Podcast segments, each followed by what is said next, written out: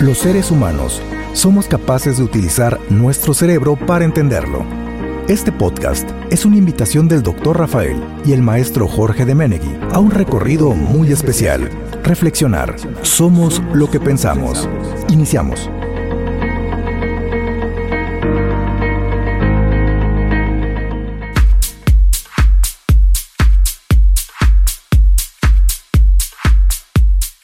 Buenas noches a nuestra audiencia de Radio Más del 107.7 y buenos días, buenas tardes, dependiendo si nos escuchan en la versión streaming. Cerebro Somos lo que pensamos temporada 2 tiene otro capítulo especial y el día de hoy vamos a hablar acerca de la ansiedad y la depresión en una mirada cinematográfica. ¿Cómo está Rafa? Muy Hola, buenas ¿qué noches. Tal? Muy buenas noches y demás horarios a quien nos esté sintonizando. Qué gusto otra vez tener aquí al doctor León. ¿Cómo estás, doctor León? Hola a todos, ¿cómo están? Buenas noches, buenos días a todos. No sé en qué horario nos estén escuchando, pero la verdad es un placer poder estar aquí, ¿eh? Aunque suene retador. Es, es, una maravilla poder estar aquí en dos de los temas que más me apasionan, que es el cerebro y que es el cine. Súper, genial. Jorge, pues el cine nos enseña un montón de cosas, pero ¿podría enseñarnos algo sobre el cerebro? Pues yo creo que sí, ¿eh? hemos tenido por ahí ciertos ejemplos, pero primero muy importante, siempre la ficción nos enseña algo, nos deja algo para que nosotros no experimentemos pues siempre con nosotros mismos, sino en cabeza ajena. Podría ser una preparación para algo, pero en los temas específicos de hoy, ya tuvimos al doctor León en la temporada 1, y nos justo nos dijo fuera del aire que el cine era lo que le apasionaba, en el programa lo vuelvo a repetir, pero ahora vamos a hablar de ansiedad y depresión. Y antes de llegar a la parte cinematográfica, ¿Cuál es la diferencia entre la ansiedad y la depresión? Bueno, aquí debemos de partir de que la ansiedad en primera instancia es una emoción tal cual. La ansiedad es una función súper adaptativa para cada uno de los seres vivos que permite poder sobrevivir ante situaciones de riesgo en primera instancia. Llega un momento en el cual la ansiedad se vuelve patológica y por lo tanto es ahí donde ya comienza a ser y a tener repercusiones para los seres humanos principalmente. En el caso de la depresión, tal cual es un trastorno, el cual se caracteriza principalmente por algunos eh, síntomas relacionados con la pérdida del interés, dificultad para poder concentrarse, tristeza y que también llega a tener repercusiones importantes en las personas. Esa es la principal diferencia entre ansiedad que inicia como una emoción que se puede convertir en un trastorno y la depresión que tal cual es un trastorno ya como tal. Ok, también ahí entender un poquito, complementando tu, tu definición, de, que la depresión se va a caracterizar por esa tristeza profunda, ¿no? Sí, la tristeza, pero también debemos de tener en cuenta, y es algo que es muy importante, porque, y que vamos a ver en el capítulo de hoy, porque realmente la tristeza en algunas ocasiones se ha como que transformado en el reflejo cinematográfico de la depresión. Sin embargo, sin embargo debemos de tomar en cuenta que también existen otros síntomas que están reflejados en la depresión y que es importante que nosotros como audiencia cinéfila y también eh, con un devoto afán por el cine, debamos de conocer que no todo lo que se refleja en el cine es realmente el trastorno. Y es por eso que en este capítulo lo que intentamos de hacer es poder de alguna manera dar una perspectiva más amplia sobre cuáles son todos los síntomas que permean en la depresión. Y además cómo se ve realmente, porque eso es lo que a veces no nos damos cuenta, que el cine permea la forma en la cual nosotros vemos la vida en sociedad y creemos que lo que vemos ahí es lo que realmente sucede. Un caso aislado que no tiene nada que ver con esto, pero puede reflejar qué ha pasado con nosotros en sociedad, es esa animadversión que tenemos a los tiburones, por ejemplo, pensando en la película de tiburón y en lo que significó. Cuando, por ejemplo, si platicas con algún oceanógrafo, te puede decir, si estás presenciando a un tiburón, significa que el ecosistema está muy bien de entrada y segunda, tampoco eres una amenaza para él todavía. Así que, como estos ejemplos, podemos trasladarlos al cine, en este caso de depresión y ansiedad. Sí, y creo que aquí, perdón, aquí hay algo muy importante, justamente como comenta Jorge, eh, la importancia del cine en este tipo de tópicos de ansiedad y depresión es poder crear empatía y también una perspectiva de cómo es lo que viven las personas en su día a día respecto a este tipo de síntomas y trastornos, porque justamente nosotros podemos tener idealizado alguno de estos tipos de trastornos, pero realmente hasta que no conocemos lo que hay de trasfondo, no vamos a poder contemplar todo el panorama de lo que pasa una persona con ansiedad o con depresión. De acuerdo.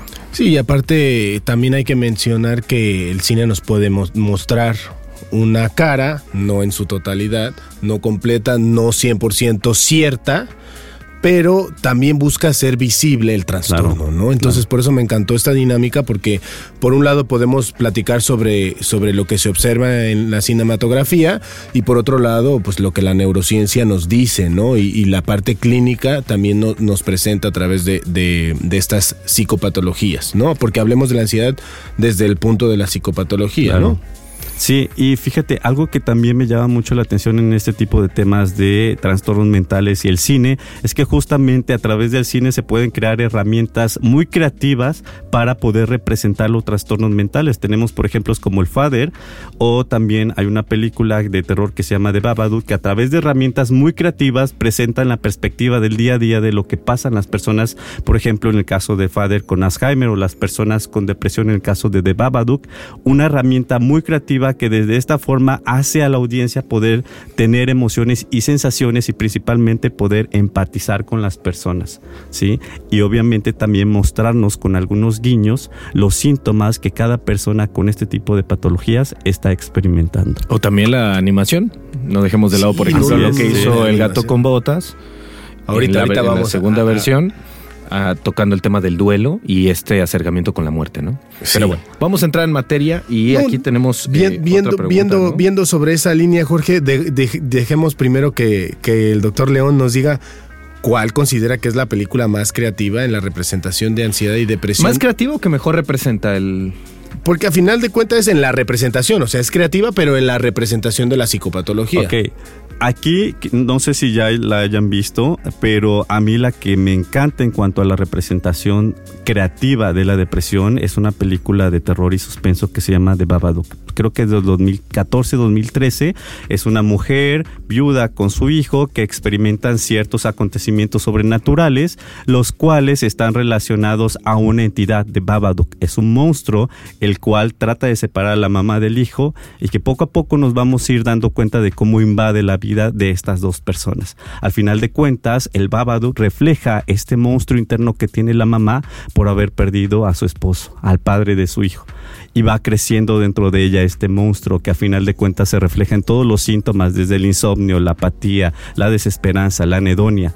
Y esto va causando estragos en su familia. Llega un momento en el cual el monstruo logra ser dominado por el amor de la mamá hacia el hijo pero obviamente esta es una forma muy creativa de poder emplear un recurso cinematográfico y de terror y de suspenso para poder representar lo que es la depresión. Es una película muy padre, me encanta esa película, pero también existen representaciones mucho más cercanas a este tipo de trastorno, como puede ser La ballena, no sé si la han visto. Sí, sí, sí. La ballena es una película que salió justamente este año por Darren Aronofsky, habla sobre... Eh, un hombre que es eh, maestro en línea, el cual tiene una pérdida importante y posteriormente a partir de esto comienza a tener descuides en su alimentación y empieza a tener eh, problemas de eh, anedonia, desesperanza y también desinterés en su día a día. Y creo que es un reflejo muy crudo sobre lo que puede llegar a ocasionar un caso extremo, en este caso de trastorno depresivo mayor. Y además, antes de que pasemos para no dejar de lado lo de la parte de la ballena, que se me hacía sumamente interesante,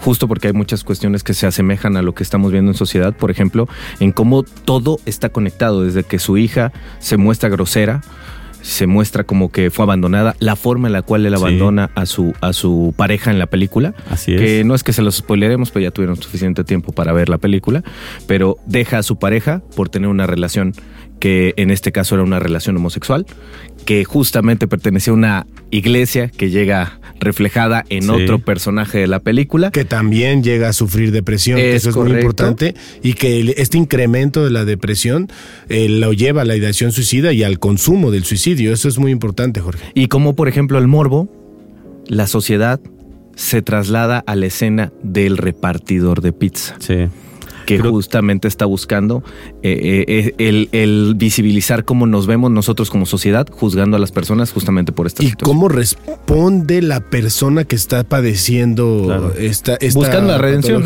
¿no? Porque por un lado se animó en algún momento a abrirle la puerta, porque siempre le decía, deja la comida. Sí. Que ahorita quiero hablar de eso también, porque pues ya saben que soy nutriólogo. Este, pero, pero cómo en algún momento se anima porque parece ser que había unos cambios en su estilo de vida, se anima, le abre la puerta y se lleva otro trancazo, pues, ¿no? Pues más que animarse a abrirle la puerta, pasa el tiempo suficiente el repartidor. Sí, no sé. Yo creo que es por curiosidad. Porque llevaba mucho tiempo el repartidor afuera. Se dio cuenta que no hacía lo que normalmente hacía, cambió una actitud. Y justamente esa escena es muy cruda porque a partir de la perspectiva que eh, Charlie, creo que se llama el personaje, logra ver al repartidor que lo ve, logra ver su apariencia física, comienza este proceso como de, eh, de alguna forma, atracones de comida. Se va al refrigerador y comienza a comer a su comer. pizza, ¿no? Hay otro detalle que quería tocar con los dos, justamente por este tipo de cuestión que tiene que ver con la enfermedad mental que tiene y con la parte de la conducta. También vemos que Charlie desarrolla la contraparte del cómo perdió a su pareja, que en este caso era Alan. Alan lo sacan de la comunidad, empieza a padecer un trastorno alimenticio en el cual deja de comer termina suicidándose y Charlie desarrolla la contraparte que es comer en exceso y quedar del momento en el que está. Sí, y aparte siempre, siempre se menciona que, que esta anedonia, que es la incapacidad para sentir placer, que esta tristeza que en este caso estaba eh, somatizando Charlie, pues trataba de buscar eh, estímulos claro. y la comida representa un estímulo muy poderoso. Y, en, personas que tienen este nivel de sobrepeso o de obesidad mórbida, como lo, lo, presentan en la película, por eso se llama La ballena, eh, él, él, come y come y come, pero no solo come cualquier tipo de comida, sino come precisamente eh, alimentos industrializados o ultraprocesados o de comida rápida y además eh, en grandes cantidades y que están caracterizados por ser altamente palatables, es decir, esta tristeza profunda me, me, incapacita para sentir placer. Y el único momento en el que yo voy a sentir placer es comiendo y comiendo no cualquier cosa, sino este tipo de comida. Entonces, ahí también nos habla de esta interiorización de Charlie que se veía eh, en ese comportamiento de atracones para este tipo de comida. Sí, y ahí también quisiera hacer, eh, traer a la mesa los síntomas principales que reflejan sobre la depresión en este tipo de películas. Por ejemplo, la culpabilidad de haber, por así decirlo, hecho algo mal a su hija, a su expareja, a su expareja, al, al que falleció, a la persona que lo está cuidando. La culpabilidad se refleja muchísimo en los atracones, porque justamente de esto habla él, de que al momento de que está haciendo, eh, comiendo demasiado, trata de alguna manera solventar esta culpabilidad. Recordemos, de manera, sí, de manera eh, biológica, el hecho de tener comida o recompensa en nuestro estómago, nosotros estamos diciéndolo a nuestro organismo, sabes que todo está bien, todo está bien, pero cuando se hace de manera excesiva al momento de llegar a este punto donde existe ya un proceso de ansiedad, esto no se logra saciar y nuestros procesos psicológicos y neurobiológicos no se logran reestructurar por solamente comer y comer. Se vuelve un círculo vicioso que posteriormente no hay dónde llegar. ¿sí? Y principalmente en el caso de Charlie, el desinterés por seguir cuidándose es muy notorio durante toda la película, porque llega un punto en el cual su cuidadora le dice, sabes que tienes que ir al hospital, te tenemos que medir la presión, tienes problemas cardíacos y él dice no entonces creo que también es una parte importante que hace la película al momento de reflejar la pérdida de interés por sí mismo justamente en el personaje principal. Y refleja una falla del sistema porque es justamente él tiene dinero, tiene dinero ahorrado. bastante. Ese dinero él se lo quiere dar a su hija porque siente que es la única forma en la cual puede hacer un bien dentro de lo que... De todos. Y es cuando la cuidadora justamente le reclama esa parte porque le dice, prefieres hacer y ella dice respetar. Y justamente hablando ya, bueno, hablando un poco de la parte cinematográfica, me encanta la forma de utilizar las herramientas para tomar una perspectiva más emocional del espectador, de lo enclaustrado que es este padecimiento. Si recuerdan, la cinematografía es un cuadro más pequeño en donde sientes como que esta crudeza hasta el momento de comer los alimentos por parte de Charlie. Yo no he visto la película dos veces porque la verdad se me hace demasiado intensa para poder verla y demasiado triste. Sí, a mí yo también eh, eh, comparto esta idea. Yo no, yo no la vería dos veces, a menos que me lo pidan mis alumnos, como alguna vez me dijeron, para explicárselas precisamente desde este punto. Pero otra cosa que me parece sumamente interesante es que esta, esta película, este film, eh, fue adaptado de una obra de teatro. Fue adaptado de una obra de teatro, ¿no? Entonces eso también es muy interesante. No sé si quieran comentar algo más de esta película. No, ya pasamos a la parte de la depresión, ahora vamos. Quiero, quiero comentar otra película que me, encantó, me parece fascinante y trayendo a, lo que mencionabas hace rato, que es la animación. Y fue la nueva película de eh, Pinocho, realizada por Guillermo del Toro, que además el trabajo realmente es digno del Oscar. pero también nos presenta a un Gepetto que cae en depresión tras la muerte de, su hijo Carlo y cómo conductualmente va modificándose la vida de Gepetto hasta caer en el alcoholismo, hasta, hasta generar este incremento en la irritabilidad para con sus eh, acompañantes y todo lo que después él va aprendiendo de la parte social, de convivir con alguien más, que en este caso primero es Pinocho, pero, pero se suman muchas otras lecciones de vida. Y creo que ahí el cine también nos presenta algo bien interesante en el trastorno depresivo a través de esta película nueva adaptación de Pinocho. Sí, y ahí también quisiera hacer eh, eh, como que tomar este ejemplo. Hemos visto les mencionaba de Babadook, La ballena y ahorita que comenta sobre lo de Pinocho, justamente un detonante que se toma en cuenta al momento del origen de la depresión son pérdidas emocionales tan importantes como puede ser la pérdida de un hijo, la pérdida de un esposo, la pérdida de la pareja. Pero también aquí me gustaría ya entrar un poquito en el punto de neurobiología. Se ha visto y actualmente se maneja que la depresión es un conjunto de factores que pueden dar origen al trastorno depresivo. Se habla de la convergencia de un factor como puede ser el duelo, o la pérdida de alguna persona que puede converger, por ejemplo, en la predisposición biológica de algún tipo de, regulación hormonal, de regulación de neurotransmisores o incluso procesos inflamatorios como lo que acabamos de pasar con el COVID, pueden desencadenar en la sintomatología depresiva. Y es algo muy importante que también tal vez en el cine no se toma muy en cuenta este tipo de situaciones, quizá por la parte de llevar a cabo la empatía con los personajes. Excelente, Leo. Muy bien, Jorge. Me gusta, me, me, está gustando bastante este programa. Hablemos de ansiedad. Entonces, Leo, ¿a ti qué es? ¿Qué película te...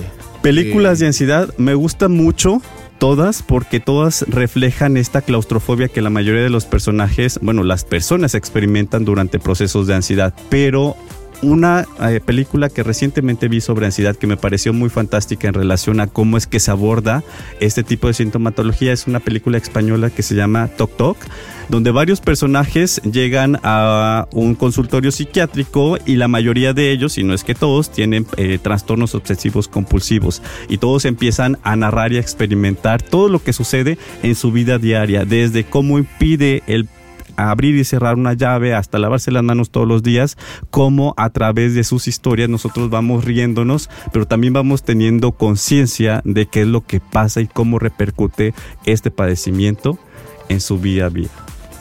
E, eso es por un lado, y por ejemplo, Rafa por aquí también mencionaba algunas películas, que bueno, la de Hair, eh, que, tiene que ver también con inteligencia artificial, ahorita que está de moda, y se, ha, estado pues regresando a esta parte, o la película de Amelie. No, también que, y ahí, ahí, Jorge también es un dato bien interesante porque, porque ¿qué es lo que le desencadena la ansiedad? La pérdida de la pérdida de alguien. Algo muy estresante, ¿no? Un factor muy estresante. En cuanto a la desmitificación de todo lo que se presenta en el cine en relación a la ansiedad, en algunas ocasiones he visto que se toma mucho la perspectiva del eh, ataque de pánico como un reflejo de lo que puede llegar a ser la ansiedad, pero sabemos, por ejemplo, Rafa, que existen otros tipos de trastornos de ansiedad que no siempre se basan en esta subida intensa de adrenalina o noradrenalina, sino que también existen procesos un poco más eh, abatidos en cuanto a la energía. Por ejemplo, está la ansiedad generalizada que normalmente se refleja con una preocupación constante y que puede llegar a experimentar en las personas esta tensión muscular.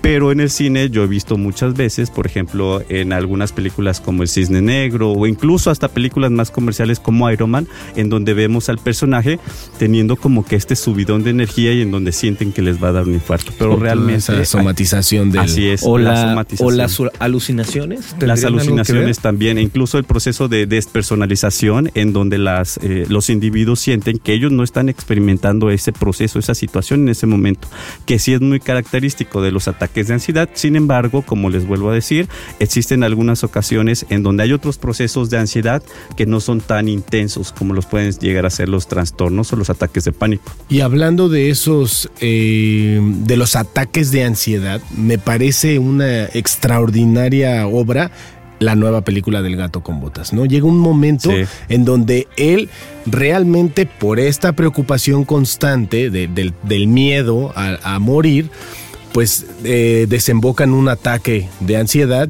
y somatiza y realmente logran eh, observarse la piloerección, eh, como las mismas, no sé si sean ahí bigotes o... Eh, vibrisas, creo Las vibrisas creo que son los ratones, no sé si en los gatos también. No recuerdo. Pero bueno, los bigotes del gato, cómo, cómo se, se, elevan también. Y sobre todo la cuestión de, del pecho con, el, con, el corazón y esta, este incremento del gasto cardíaco y de, los pulsos cardíacos que, que terminan aminorándose y amortiguándose, pasando a esto, por, por el, el, tener al perrito al lado, ¿no? Este perrito de compañía, este perrito de... De plano se llevó toda la película. Es una imagen ¿eh? poderosísima, pero la hizo alguien que realmente tenía conocimiento de, de, todo lo que se puede sufrir en un ataque de ansiedad. Sí, claro, aunque desearía que, por ejemplo, la compañía de un perrito sea suficiente para disminuir el proceso de ataque de ansiedad, pero en ese tipo de situaciones sabemos que existen fármacos específicos que hacen el alivio, pero justamente no me había puesto a pensar que esa película hace claro ejemplo de lo que puede llegar a suceder en una persona que tiene ansiedad.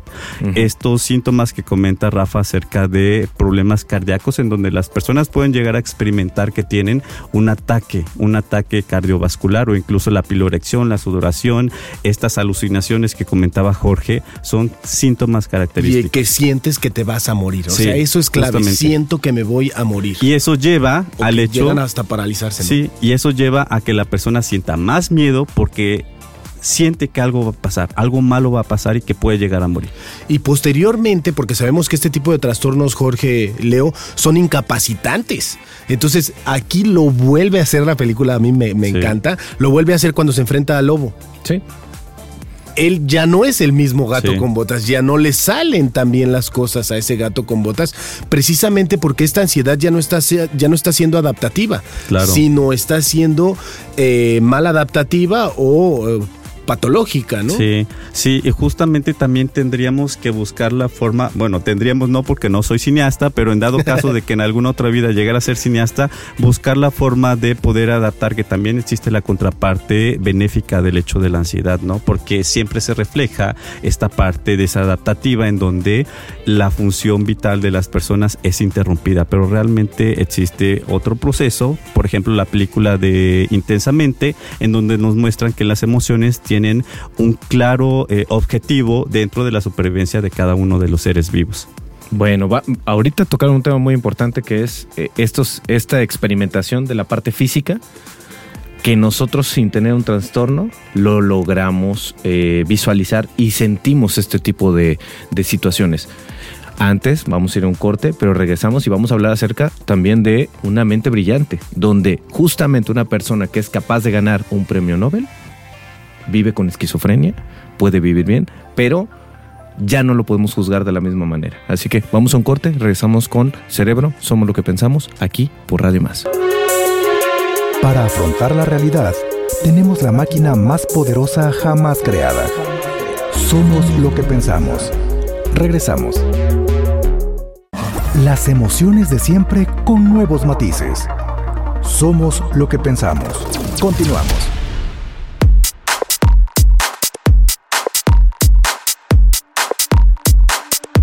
Estamos en la segunda temporada de Cerebro, somos lo que pensamos en este capítulo de ansiedad y depresión desde una mirada cinematográfica. Estamos hablando acerca de las películas que mejor representan o que lo hacen de, manera más creativa.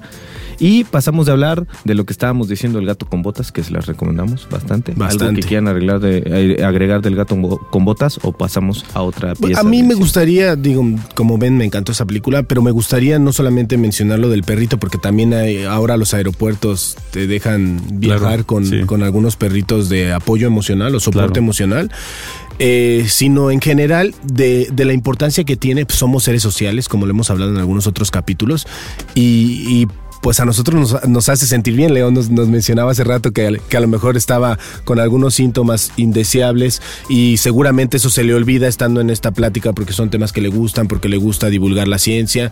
Y, aquí voy a la importancia de que al ser seres sociales, pues realmente nos demos la oportunidad de convivir con, con las demás personas y que eh, el hecho de que este tipo de psicopatologías se hagan visuales, pues genere esta empatía y, y mayor conocimiento en la población para poder responder adecuadamente a las personas que sufren de, este tipo de, trastornos, ¿no? Sí, totalmente. Eh, el hecho de, de, la parte social en los seres humanos es muy importante, incluso en el mejoramiento de muchas patologías como lo es la ansiedad y la depresión. Justamente esa película da un vistazo de ese papel importante que tiene el poder jugar como un ser social. Bueno, y entramos ahora sí en materia de Una mente brillante. No sé si ya vieron esa película de Russell Crowe. Yo la vi hace muchos años. Me recuerdo que justamente el protagonista era muy brillante, pero que tenía este padecimiento mental. De hecho, nada más para darles un, pequeño contexto a la audiencia, eh, es basado en la vida de John Nash, que fue eh, premio Nobel de Economía. Y justamente aquí manejan una frase que me gusta bastante por todo lo que hemos abordado acerca del cerebro, que es aquí el cerebro, su peor enemigo, era su mayor fortaleza. Era una persona tan brillante que no creían que podría tener un episodio, por ejemplo, en este caso, de esquizofrenia. Y él descubre justamente con sus bajas habilidades sociales un eh, eh, bueno, el premio que le dan tiene que ver con el equilibrio de Nash, que es un estudio que se hizo en contraposición de algo que había hecho Adam Smith, eh, Adam Smith en la teoría económica. Pero bueno, regresando a la parte que nos, que nos interesa, tiene que ver con un trabajo de paranoia y de alucinaciones que experimentaba. Y que él, hasta que no dio clases, y encontró a su pareja adecuada, en este caso la persona con la que se casó, él no pudo descubrir o darse cuenta que tenía un padecimiento. Y nos llama fuertemente la atención porque tenía confusión, tenía partes de ansiedad, tenía una deficiencia mental que él al sentirse brillante creía que no existía.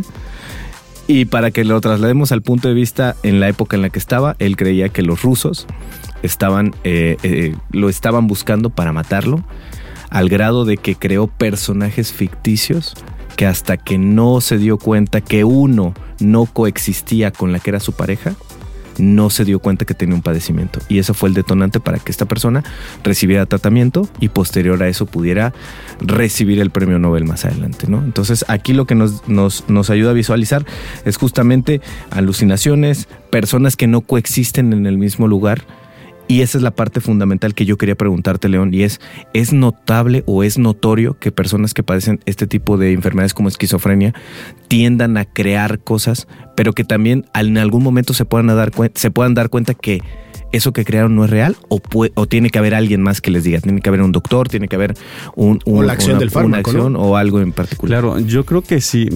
la parte de la esquizofrenia es uno de los padecimientos quizás más discapacitantes porque como tocábamos en el punto anterior sobre la, eh, la parte social de las personas, justamente nosotros podemos estar dudando de lo que podemos llegar a ver con estas alucinaciones o invención de algunos personajes a través de lo que nuestras personas más allegadas nos pueden decir al respecto porque dentro de los comentarios que más se reflejan en cuanto a la esquizofrenia es dudo de lo que estoy escuchando, dudo de lo que estoy viendo, ¿sí? Y con base en esto muchas personas llegan a tener estos problemas en su vida en su vida cotidiana porque otras personas justamente le están diciendo, "¿Sabes qué? Es que no, tu comportamiento no es el adecuado, estás hablando de manera errónea." Y nosotros nos podemos dar cuenta justamente por las alucinaciones, por cómo se comporta y también por cómo hablan o cómo se dirigen a personas que quizá no están existiendo o incluso hasta ataques de psicosis, que son de los principales síntomas que tiene una persona con esquizofrenia. Y justamente el hecho de que exista comorbilidad entre esquizofrenia, ansiedad o depresión nos habla de que hay un sustrato biológico y que no hay excluyentes en este tipo de patologías cuando estamos hablando de trastornos mentales. ¿Y cuál sería ese sustrato biológico como para que la gente se dé una idea de, lo que podría estar sucediendo en el cerebro de estas personas? Ok, eh, en cuanto a la ansiedad, la depresión y la esquizofrenia un poquito más este, relacionado a estos trastornos, nos habla, como ya sabemos, de este procesamiento principalmente a nivel de lo que llamamos el sistema límbico o el procesamiento de las emociones, sistema límbico cognitivo en el cual estas estructuras que se encargan de la regulación de las emociones, pero también de la parte cognitiva y racional, están siendo afectadas por desregulación de algunos marcadores, como pueden ser neurotransmisores, modificaciones en algunas estructuras como pueden ser corteza prefrontal y que obviamente van a desembocar en síntomas emocionales, como es en el caso de la ansiedad y depresión, o en síntomas más relacionados con procesos de alucinación o raciocinio desregulado a partir de algún problema a nivel eh, cortical. Bueno, es importante que nosotros, esto que pone en, entredicho también el cine, que es lo dijo muy bien León, la red de apoyo es muy importante para este tipo de padecimientos y que manejemos ahora algo que no habíamos hecho normalmente y que hemos visto que es una constante en las películas, que se trata, en lugar de, de enjuiciar, de criticar, tratar de ser más empáticos, tratar de mostrar comprensión y apoyo para este tipo de situaciones. Sí, y justamente yo creo que ahí va la principal función que creo, al menos desde mi perspectiva, tiene el cine para con la audiencia, el poder crear esta empatía con las personas que tienen este tipo de padecimientos. Estamos de acuerdo que el cine o las series no son, recursos que nos sirvan a nosotros para poder educarnos, para enseñarnos qué áreas se encargan de cada cosa.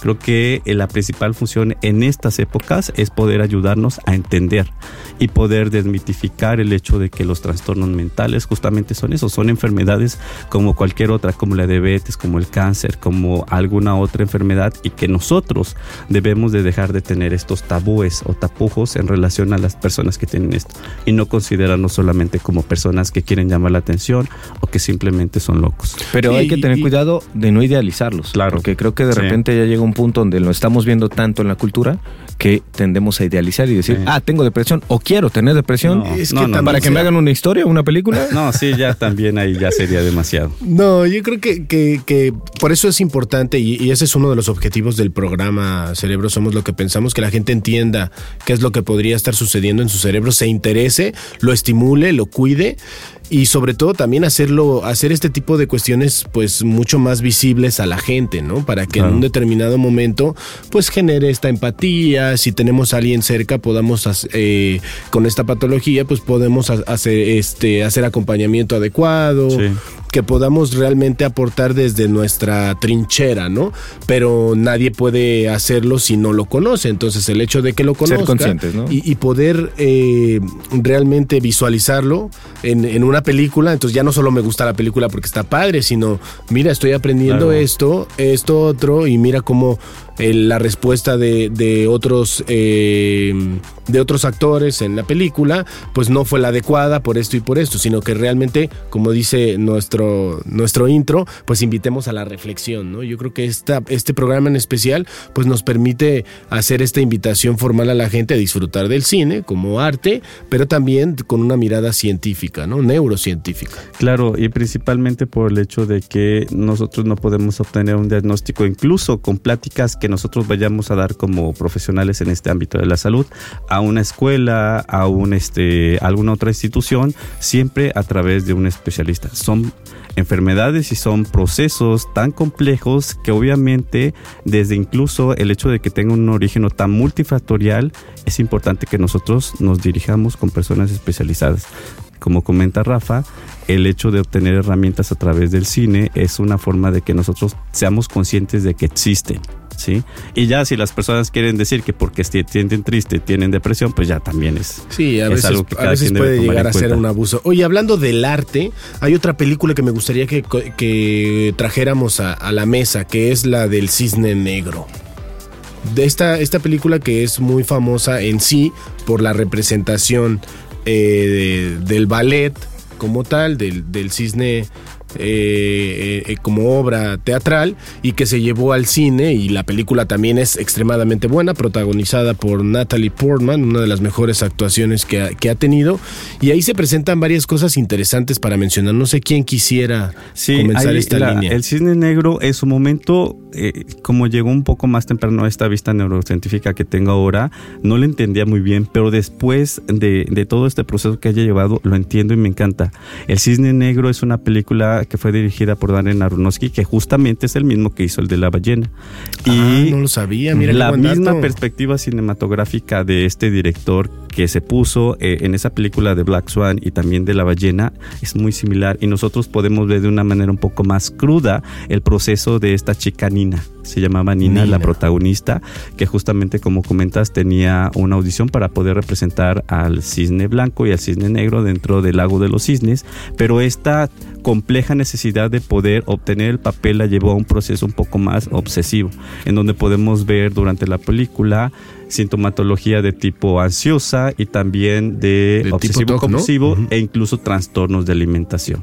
De hecho, para que más o menos tenga referencia a la audiencia, hay, muchas cuestiones que tienen que ver, por ejemplo, con algunos de los actores y actrices que participan en esta metamorfosis que tuvo tanto emocional como artística eh, Natalie Portman. Por ejemplo, la madre, que es justamente la que representa la parte del control.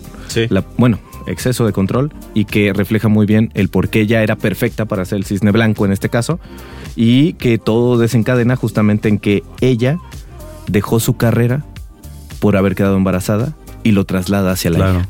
Lo traslada hacia la hija en lo que se conoce como el triángulo de Edipo, que definía Lacan, que es justamente esta como sobreprotección, donde si vieron hay una referencia muy buena que tiene que ver con el palo que ocupa Natalie Portman cuando quiere trabar la puerta. Sale cuatro o cinco ocasiones que representa justamente este tope para evitar que cierre la boca del cocodrilo en esta referencia a una relación de envolvimiento o eh, termina siendo devoradora y representa como el niño está buscando un poco de independencia o salir de la sobreprotección que tiene de la madre. Y por otro lado, el maestro que tiene, que busca sacar el cisne negro con muchas de las actitudes que tiene, incluso acosadoras, que representa para con él, donde realmente la contraparte o el cisne negro termina siendo Lily, que es la otra actriz que sale, eh, esta actriz eh, ucraniana que no me acuerdo cómo se llama, eh, Mila Kunis. Mila. Mila Kunis. Y donde, por eso te preguntaba acerca de las alucinaciones, este león, porque veo que lleva la el cuerpo al límite, pero empieza cada vez que va avanzando, las alucinaciones se van eh, volviendo más comunes y los sueños, incluso hace rato que hablábamos del sueño en otros programas, eh, el sueño se vuelve eh, como la, el común denominador de esta represión inconsciente que tiene dentro de su personaje. Sí, hay esa parte del sueño. Fíjense que eh, eh, de los trastornos mentales, no me va a dejar mentir Rafa, los trastornos mentales, al menos hablando de procesos de ansiedad y depresión, en el caso de Nina y también de la ballena y también de, de Babadook, el sueño era uno de los principales síntomas o de los principales procesos que se veía afectado en este tipo de pacientes. Vamos a darnos cuenta que el sueño es regulado por un transmisor muy importante, que es la serotonina, que ha sido relacionado principalmente con la depresión. Si nosotros decimos estoy deprimido, no tengo serotonina, necesito más serotonina. Realmente el sueño, además de regular esos procesos motivacionales, también regula procesos relacionados con la vigilia y también procesos relacionados obviamente con el dormir bien o el no dormir bien. Y en el caso de las personas que tienen ansiedad o depresión, el primer proceso que en algunas ocasiones se ve desregulado es este. Duerme más o duerme menos. Sí, y presentan, como bien dices, eh, o mencionas, más de un trastorno, ¿no? Y eso es bien interesante porque se, se, se aleja de la realidad. Y al alejarse de la realidad, pues ya no sabe realmente si está eh, ensayando o si está soñando y en ese estado si lo está haciendo bien o si lo está haciendo mal y está condicionando su rendimiento. Yo otra cosa que quiero rescatar de la película es que la protagonista, que además insisto en su actuación fue fantástica, en ningún momento se percata de que ella estaba sufriendo esto. Y eso es algo bien interesante porque también nuestra audiencia podría ahora, viéndolo en alguien más o escuchándolo en alguien más, eh, darse cuenta de cierta sintomatología, que para ellos, porque decimos que el cerebro produce cierta realidad, pues es normal. Claro. Y vemos que no es normal y en este caso lo representan muy bien. Nina no se da cuenta lo que, lo que realmente le estaba sucediendo. Y, tan buena es la película que a nosotros como espectadores también nos, nos, nos hace dudar si eso pasó o no, no sucedió así. Y esto es muy importante, pues, eh, eh, traerlo a, la conversación porque le puede suceder a, muchas de las personas, ¿no? Y creo que ahí también va de la mano el hecho de no solo darnos cuenta de este tipo de síntomas tan quizás cinematográficos como puede ser las alucinaciones que al final de cuentas los... Eh, cineastas le dan un giro de tuerca y resulta en el final, ¿no? Pero también hay personas que su día a día quizá están somatizando algunos síntomas como la ansiedad o la depresión, que empiezan a tener dolores musculares, dicen que tal vez tuve una torcedura o que tal vez tengo un infarto, tengo problemas cardiovasculares, incluso en ese tipo de situaciones en donde en películas se refleja la falta de contextualización por parte de las personas sobre los síntomas que están padeciendo, también pasan en el día a día de las personas tan eh, reprimida o tan limitada está la información para que todos seamos conscientes del tipo de síntomas que representan las enfermedades mentales, que incluso podemos llegar a confundirlos y no pensar que estamos padeciendo una enfermedad como la ansiedad, como la depresión, que es cualquier otra cosa física, pero no es. Oye, León, y pasando ya a otra, a otra película que me llama fuertemente la atención porque es considerada una de las mejores películas que ha habido en todos los tiempos y tiene que ver con un detonante de haber pasado por una situación traumática. Tiene que ver con, con Taxi Driver, ¿no? O sea, de repente el hecho de ser un ex soldado de Vietnam, padecer esta parte del insomnio que lo lleva justamente a trabajar de noche, que nada más como un dato eh, aparte, el guionista de la película pues justamente pasó por una situación similar, empezó a, tener depresión por haber sido dejado por su por la amante, eh, empezó a beber en exceso, a ver pornografía y a disparar con su arma de fuego. Y dentro de su periodo, pues en lugar de culminar con otra situación, escribió este guion que llegó a manos de Scorsese, ¿no? Y es lo que tenemos ahora como, como película y cómo podemos empezar a abordar acerca de cómo esta depresión la trasladó en un proyecto, un proceso creativo y la llevó a la pantalla grande. Sí, ahí fíjense, e, esa película es súper icónica, es de las más eh, referenciadas en relación a trastornos eh, mentales. En el caso del estrés postraumático, antes se consideraba como parte de trastornos de ansiedad, ahora ya tiene su propia clasificación dentro del DSM5, pero justamente como narras todo este proceso de cómo se dando la situación del protagonista, de tener estrés postraumático, posteriormente tener el insomnio, que son de los síntomas que acabamos de ver, y que posteriormente desarrolla este proceso de depresión, justamente el sustrato biológico que existe entre el estrés postraumático, los trastornos por ansiedad y los trastornos depresivos, justamente se basan en este mismo proceso o ciclo neurobiológico del cual ya habíamos hablado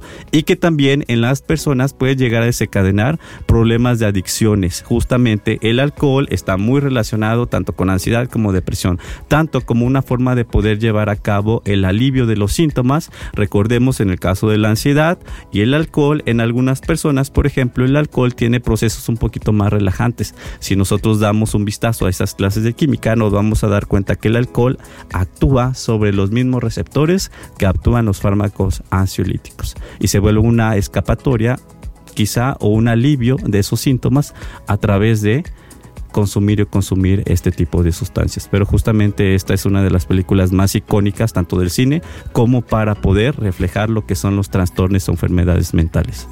No había visto yo con esta perspectiva la película, porque además la vi el año pasado, no tiene mucho que la vi, y la vi precisamente por lo icónica que es, no desde esta mirada que por supuesto que me interesa, y, y, ahora sí estaba yo imaginándome como la audiencia en lo que ustedes explicaban, lo de la película, y me encanta, porque es, es real, es muy cierto, y, volvemos a, esa búsqueda de apaciguamiento de la sintomatología que está teniendo eh, cada una de las personas personas que padezcan algún, algún trastorno y, si nos vamos atrás con la ballena, pues fue la comida y aquí era el alcohol y con Yepeto también era el alcohol y entonces estos son focos que nosotros debemos de considerar.